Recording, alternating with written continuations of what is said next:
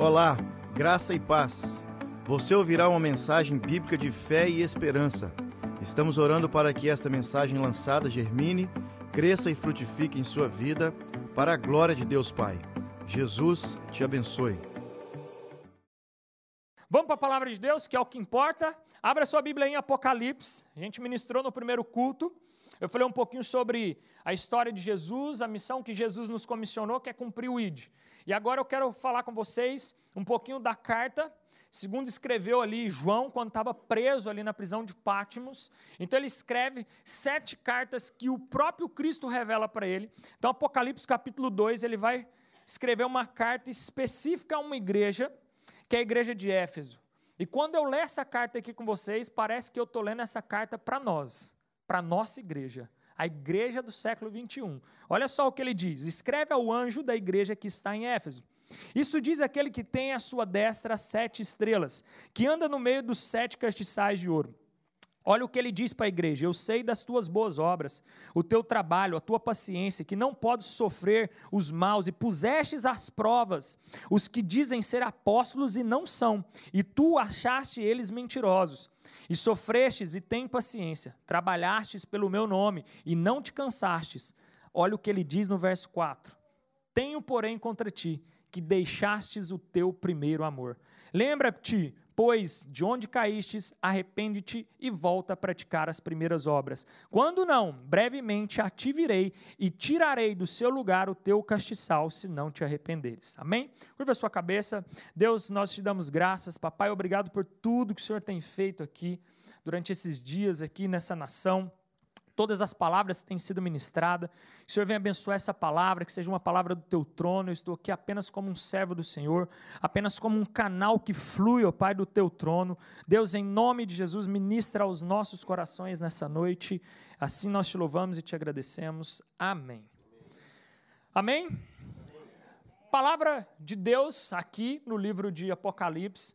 Eu gosto muito de ler a Bíblia é, não sei se é porque eu sou jovem, mas os jovens de hoje em dia eles gostam muito de ver seriado, sim ou não? Gosta, né? Até não só os jovens. Hoje seriado virou moda, né? Eu até quero indicar um seriado para você que eu estou vendo que chama, como que é lá? Planeta Terra? Planeta Terra, gente. Vai lá no Netflix e põe Planeta Terra. Aí você vai ter convicção tanto que esse Deus nosso é top. Esse seriado ele mostra as riquezas em detalhe do planeta Terra. Você vai ver, você vai falar assim: não existe um troço desse, não tem como isso aqui surgir do nada.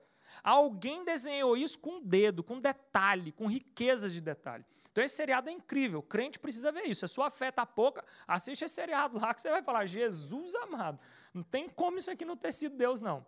Então é incrível, esse seriado ele mostra tudo o planeta Terra. E eu gosto muito de ler a Bíblia e ficar imaginando as histórias acontecendo. Eu fico pensando, às vezes eu entro para o meu quarto, eu estou lendo a palavra de Deus, meditando na palavra de Deus, e eu fico querendo assim, eu fecho os olhos para tentar imaginar, fazer isso aqui virar um seriado, meu. Por isso que eu amo ler a Bíblia. Que eu vou lendo as histórias e vou, eu vou desenhando ela na minha cabeça, eu vou imaginando. E eu fico pensando no momento que João foi preso na prisão de Pátimos. Imagina só, ser preso não deve ser nada bom. Imagina a solidão que deve ser você estar tá numa cadeia. Ninguém te visitar, porque todos os outros apóstolos estavam sendo perseguidos, se não mortos já. Porque muitos deles já haviam sido mortos de formas trágicas. Então João está totalmente sozinho, isolado, ninguém vai lá falar com João. Está lá, só ele. De repente, ele ouve uma voz como de um trovão. Ele olha para trás e vê que o rosto brilhava mais do que o sol, as suas vestes eram mais brancas do que a neve, os seus pés eram polidos como bronze. Logo ele sabia que era o seu amigo Jesus Cristo que estava ali com ele. Então fico imaginando uma cena dessa. Imagina só o tanto que os dois devem ter batido um papo longo ali, né? Porque João se tornou um grande amigo de Jesus. João se tornou discípulo amado, não foi em vão. Sabia que de todos os discípulos, João foi o único que se manteve aos pés da cruz até o último segundo da crucificação. Todos os outros discípulos desapareceram. Cada um foi para um canto. Uns fugindo, outros com medo, outros olhando de longe, mas João não. João se dobra aos pés da cruz, chora a morte do Mestre e fica até o último segundo da crucificação. Então, João era um grande amigo de Jesus. E Jesus então aparece para ele, não é à toa que Jesus aparece para ele para revelar um dos maiores segredos já revelados até hoje para um homem. Por isso que o Apocalipse é conhecido como o livro da revelação. Então Jesus aparece para aquele pelo qual ele confia. Jesus só vai revelar segredos profundos para você quando ele confiar em você. Na medida com que ele vai confiando em você, ele vai te dando revelações. Na medida com que ele vai confiando, ele vai entregando revelações para você. Então Jesus aparece para João. E ele fala: João, escreve aí essas sete cartas para sete igrejas. E essas cartas, elas não eram só para as igrejas daquele tempo, mas elas eram para as igrejas que iriam vir nos próximos tempos. Por isso que a Bíblia é um livro extremamente atual. Você lê a Bíblia, pessoas estão lendo a Bíblia há mais de dois mil anos e até hoje tem revelações. Até hoje ela muda pessoas. Até hoje, as notícias que a Bíblia nos entrega, elas são mais atuais até mesmo do que um jornal que nem foi lançado ainda. Você lê uma carta como essa, que João escreve à igreja de Éfeso, você fala assim, cara, está parecendo a igreja do Brasil, está parecendo a igreja de Toronto, está parecendo as igrejas que existem no mundo. Sim, porque essas cartas foram escritas às igrejas. Então, João relata tudo que Jesus ia falando para ele, e Jesus trata sobre vários assuntos ali com ele. Fala sobre os fins dos tempos, príncipes e cavaleiros, falsos profetas, sobre o dragão, sobre tudo. Ele começa a relatar todas as coisas ali. Só que a primeira coisa que ele começa falando na carta é ao anjo da igreja. Então, o assunto mais importante que Jesus queria tratar com João, sabe qual que era? Repete assim comigo: igreja. A igreja era extremamente importante para Jesus. Só que a igreja que Jesus está falando aqui com João não é essa igreja, templo aqui que vocês estão vendo, e, e por falar que é um templo extremamente bonito, né? Estava elogiando o pastor Bruno ali. Que igreja bonita de vocês. Mas ele não está falando isso aqui. Para ele, até então, isso aqui nem existia ainda. Ele não estava falando desses templos, ele estava falando da igreja nós. Todos aqueles que são lavados e remidos pelo sangue de Jesus. É eu e você que ele estava se importando. Era para mim que ele estava falando para João assim: ó, ao anjo da igreja, escreve aí para ele. Relata isso aí para ele, ele precisa saber. E aí então, Jesus começa a falar algumas coisas da igreja de Éfeso. Ele começa falando das qualidades da igreja de Éfeso. Ela é uma igreja que começou muito bem, uma igreja que começou muito avivada. Uma igreja que tinha boas obras. A igreja de Éfeso ela era uma igreja eficiente, uma igreja que fluía em todas as áreas. Era uma igreja que fazia caridades, era uma igreja que fluía nos dons espirituais, era uma igreja extremamente ativa. Sabe por quê? Olha como surge a igreja de Éfeso. A igreja de Éfeso ela surge lá no capítulo 19 de Atos. Em Atos, capítulo 19, Paulo começa a relatar sua terceira ida a Éfeso. E olha o quanto eu aprendo com isso. A terceira ida, ele já tinha duas vezes não tinha dado certo. Ou seja, nós temos que ser perseverantes.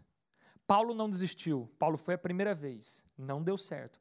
Paulo vai a segunda vez, não dá certo. E na terceira vez, então, ele consegue encontrar um pequeno grupo. Um pequeno grupo de pessoas que diziam já conhecer a Jesus.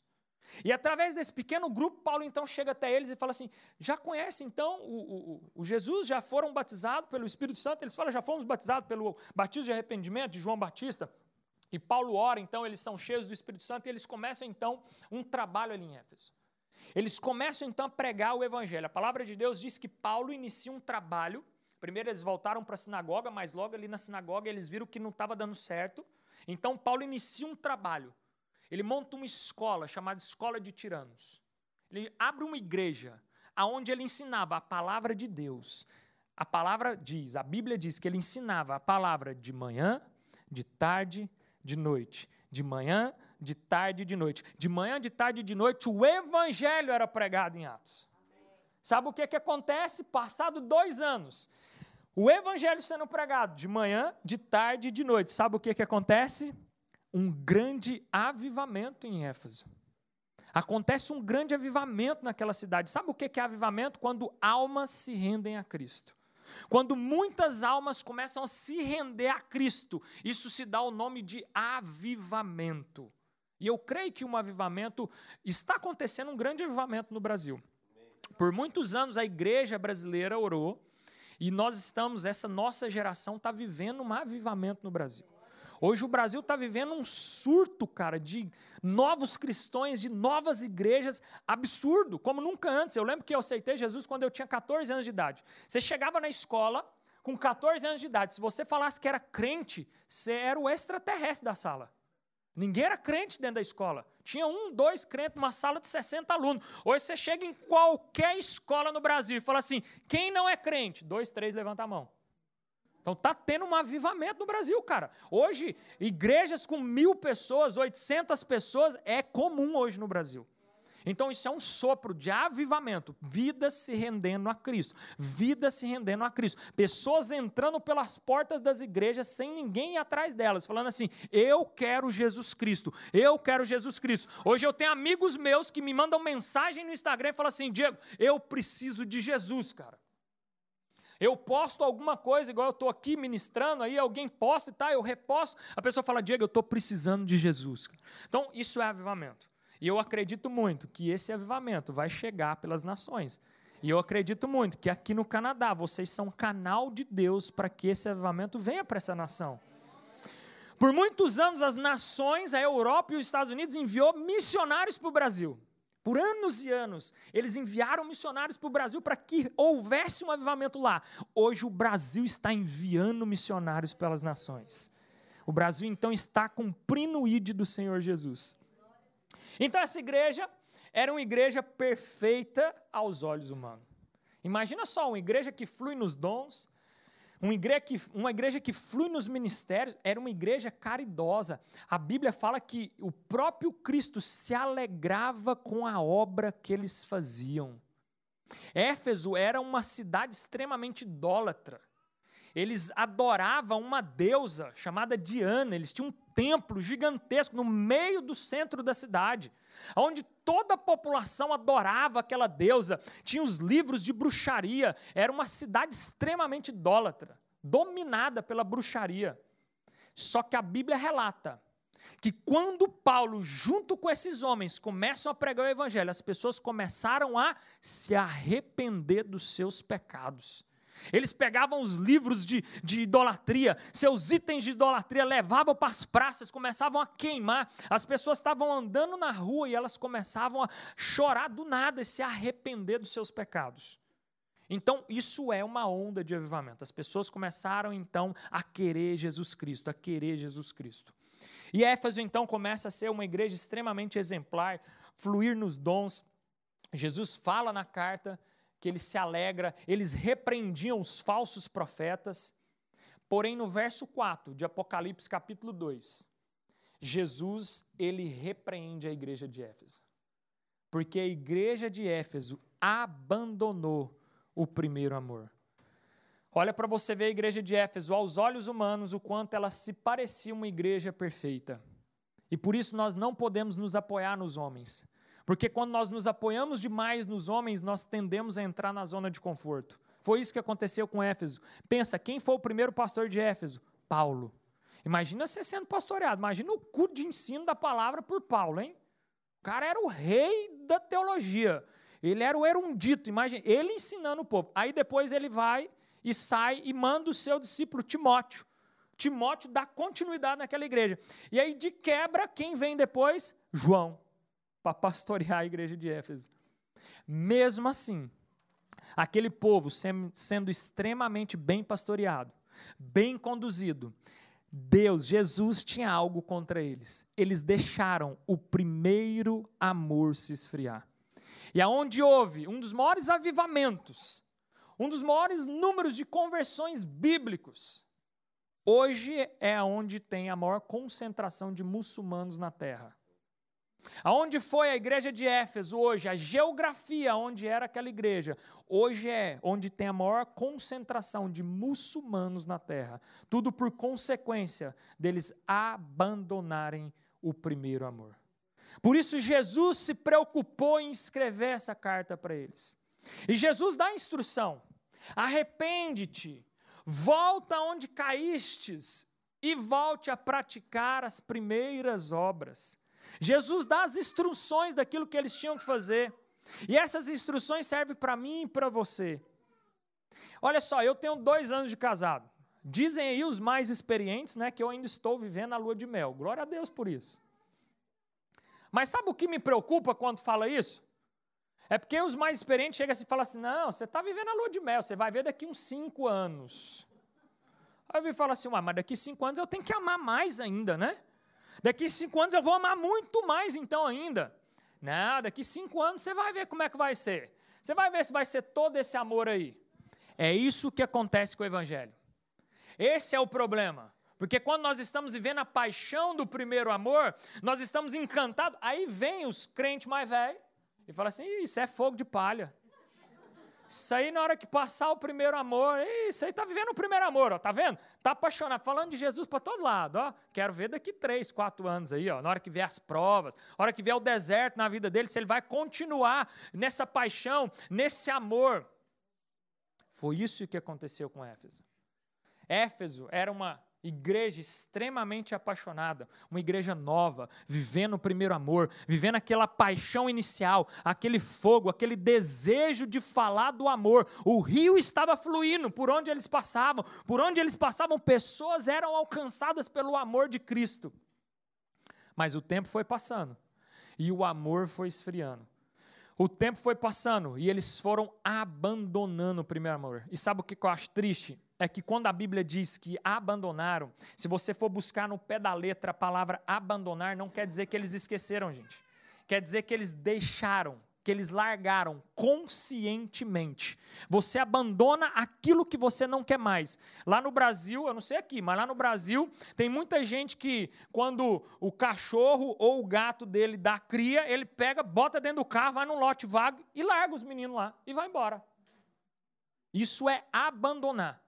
Você faz de ato voluntário. Você não quer aquilo lá, você vai lá, larga lá e quem quiser pegar, pega, mas você abandonou. A Bíblia não fala que eles esqueceram. Esquecer é quando você larga para trás.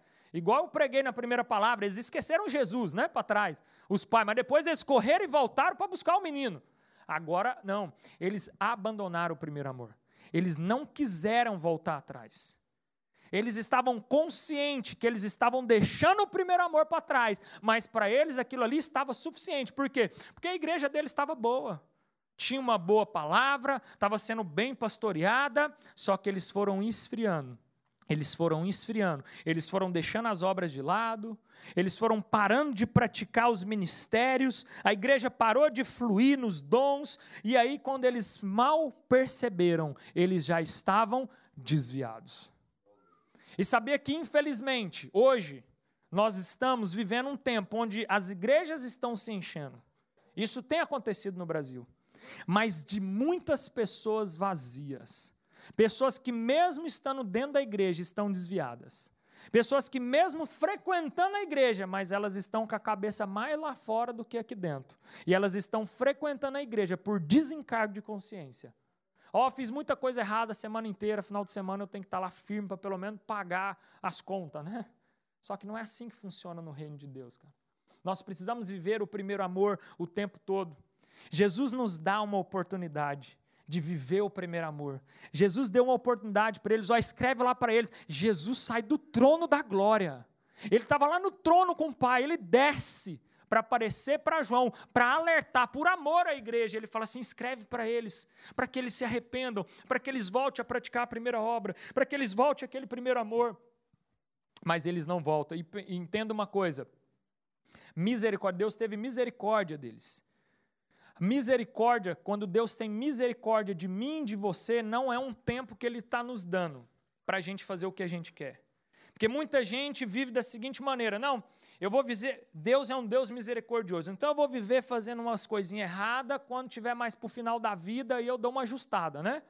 Muita gente pensa dessa maneira, ah, eu vou viver um pouquinho aqui desajustado, no final eu dou uma ajustada. Não acho que misericórdia é isso. Misericórdia é um tempo que Deus está te dando para se alinhar aos propósitos dele. Misericórdia é o tempo que ele te dá para você descobrir o propósito dele na sua vida, para você buscar no seu secreto. Lembra lá? Mateus capítulo 6, versículo 6. O que que ele vai te dizer? Quando orares, entre para o seu quarto, fecha a sua porta e o Pai que está em secreto o recompensará. Vai para o seu secreto e ele vai revelar o propósito dele na sua vida. Cumpra o propósito dele que você vai ter uma vida plena aqui na terra. Você vai desfrutar do céu aqui na terra. Essa é a diferença daqueles que o aceitam, porque você não precisa esperar morrer para desfrutar do céu. Você já pode desfrutar do céu agora. Você já pode desfrutar das bênçãos do céu aqui na terra, quando você entende o propósito dele na sua vida. Então esse pessoal não se arrependeu e hoje, infelizmente, é a maior concentração de muçulmanos que há na terra. Mas existe um povo que ora, existe um povo que clama, Existe uma igreja que tem se levantado, não só no Brasil, mas nos quatro cantos da terra, que tem orado para que vidas venham a Cristo. Vidas sejam entregues a Cristo. E eu acredito que essa é uma igreja que tem feito isso. Essa é uma igreja que tem fluído. Essa é uma igreja que tem orado. Essa é uma igreja bem pastoreada. Mas nunca deixe o primeiro amor esfriar. Nunca deixe esse primeiro amor passar. Sempre que você sentir, poxa, parece que eu já estou vindo no culto, mas já não estou mais tão feliz quando eu era antes, se preocupe com isso. Não deixe o seu nível de fé entrar no piloto automático. Não se conforme com o seu nível de fé no piloto automático. O próprio Cristo diz assim: já está posto o machado sobre toda árvore que não produz bons frutos, ela é cortada e lançada ao fogo. Então nós fomos chamados para ser como uma árvore frutífera. Primeira coisa, para uma árvore nascer, ela precisa morrer. Então, para que outros vivas, é necessário que você morra. Então, primeiro você morre, depois você cresce, e aí você gera frutos, frutos agradáveis ao paladar dele. Nós temos que frutificar por onde nós passarmos. Quando nós vivemos o primeiro amor, nós damos fruto por onde nós passamos. Por isso que é, é, muito fácil você falar daquilo, daquele que te amou, é muito fácil você falar daquele que te resgatou. Às vezes a gente coloca muita dificuldade para pregar o evangelho. Sabe por quê? Porque você deixou o primeiro amor se esfriar. Porque quando o primeiro amor ainda está aquecido, você faz questão de falar dele para as pessoas. É como um casal que começa a namorar. É como um casal de jovens apaixonados.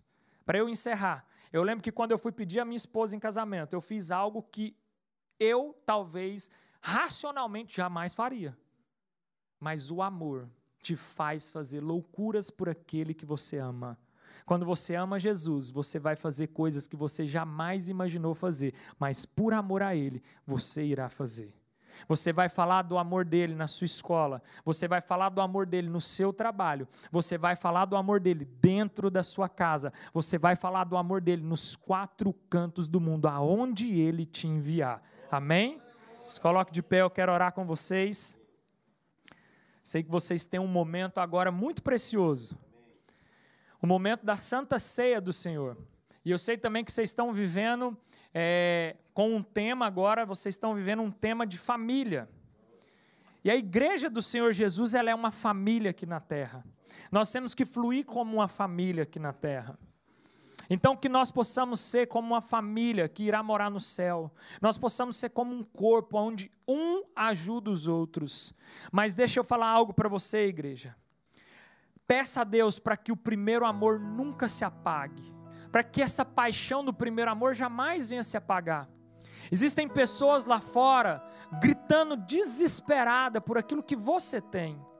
Essa água que você bebeu, essa água que mudou a sua vida, que mudou a sua família. Eu bebi dessa água com 14 anos de idade. Quando eu tinha 14 anos de idade, eu conheci Jesus e eu nunca mais fui o mesmo. Eu lembro que com 16 anos de idade, minha mãe me deu um celular.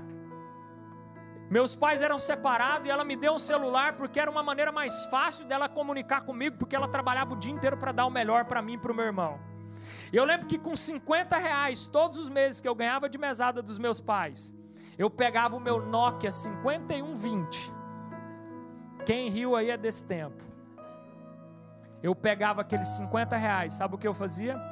Todos os meus amigos que tinham mesada usavam esse dinheiro para comprar fandangos, comprar todinho comprar sucrilhos, comprar o lanche na escola, mas sabe o que eu fazia? Eu pegava esses 50 reais, ia lá e colocava de créditos no meu celular.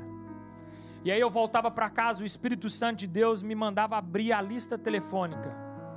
Os mais novos não sabem o que é isso. Lista telefônica é um livro que tem o nome de todo mundo da cidade. Ele mandava eu abrir a lista e eu abria aquela lista telefônica sem saber o porquê e o para quê. E quando eu estava folheando, eu sentia o desejo no meu coração de parar. E quando parava, o Espírito Santo me mostrava o nome da pessoa que eu ia ligar. Um jovem de 16 anos de idade, eu ligava para a pessoa e falava para ela: Ó, oh, eu sei que você não me conhece. Eu também não te conheço, mas aquele que me mandou te ligar te conhece muito bem. E ele diz para você que ele está com saudade de você, e esse alguém é Jesus Cristo. E eu lembro que eu falava só essas palavras e aí eu desligava o telefone. Por muitas vezes antes de eu desligar, eu já notava que a pessoa do outro lado da linha estava chorando. Porque aquele que é o amado das nossas almas tem saudade de nós. Ele tem tanta saudade que ele aparece numa prisão para dizer que ele estava com saudade do primeiro amor. Quando você ama, você está apaixonado, você faz cada coisas pela pessoa que você ama. Você tem um amor incondicional, onde você faz tudo pela pessoa que você ama. Que esse amor possa ser ministrado sobre a sua vida nessa noite. Espírito Santo de Deus, restaura o amor, restaura a paixão da tua igreja. Que a tua igreja, ó Pai, ela possa fluir em amor e em verdade, ó Pai, um amor sincero e não uma barganha, Deus. E nós possamos te amar verdadeiramente, assim como o Senhor amou a igreja, entregando o teu filho amado por nós, que nós possamos então entregar a nossa vida a ti, ó Pai que nós possamos entregar as nossas finanças, que nós possamos entregar a nossa saúde, que nós possamos entregar o nosso tempo, o tempo que é tão valioso, ó Pai. Muitos falam que tempo é dinheiro, que tempo é vida, Pai. Ah, Deus, mas o Senhor é o dono do tempo e nós devolvemos ele ao Senhor, ó Pai. Nós possamos tirar tempo de qualidade com o Senhor no secreto, para que o Senhor possa ministrar ao nosso coração, para que nós possamos então entender os propósitos do Senhor, ó Pai. Nós sabemos que essa vida é tão passageira, Deus, mas nós não estamos aqui, ó Pai, para ficar aqui, porque aqui nós só estamos por um tempo. Nós somos do alto, ó Pai, e é no céu, é na eternidade que nós iremos, ó Pai, reinar e habitar com o Senhor, ó Deus. Deus. Que o Senhor então ministre aos nossos corações nessa noite o primeiro amor, ó Deus. Essa é a minha oração em nome de Jesus. Glória a Deus. Amém. Vida Nova, a sua família em Toronto.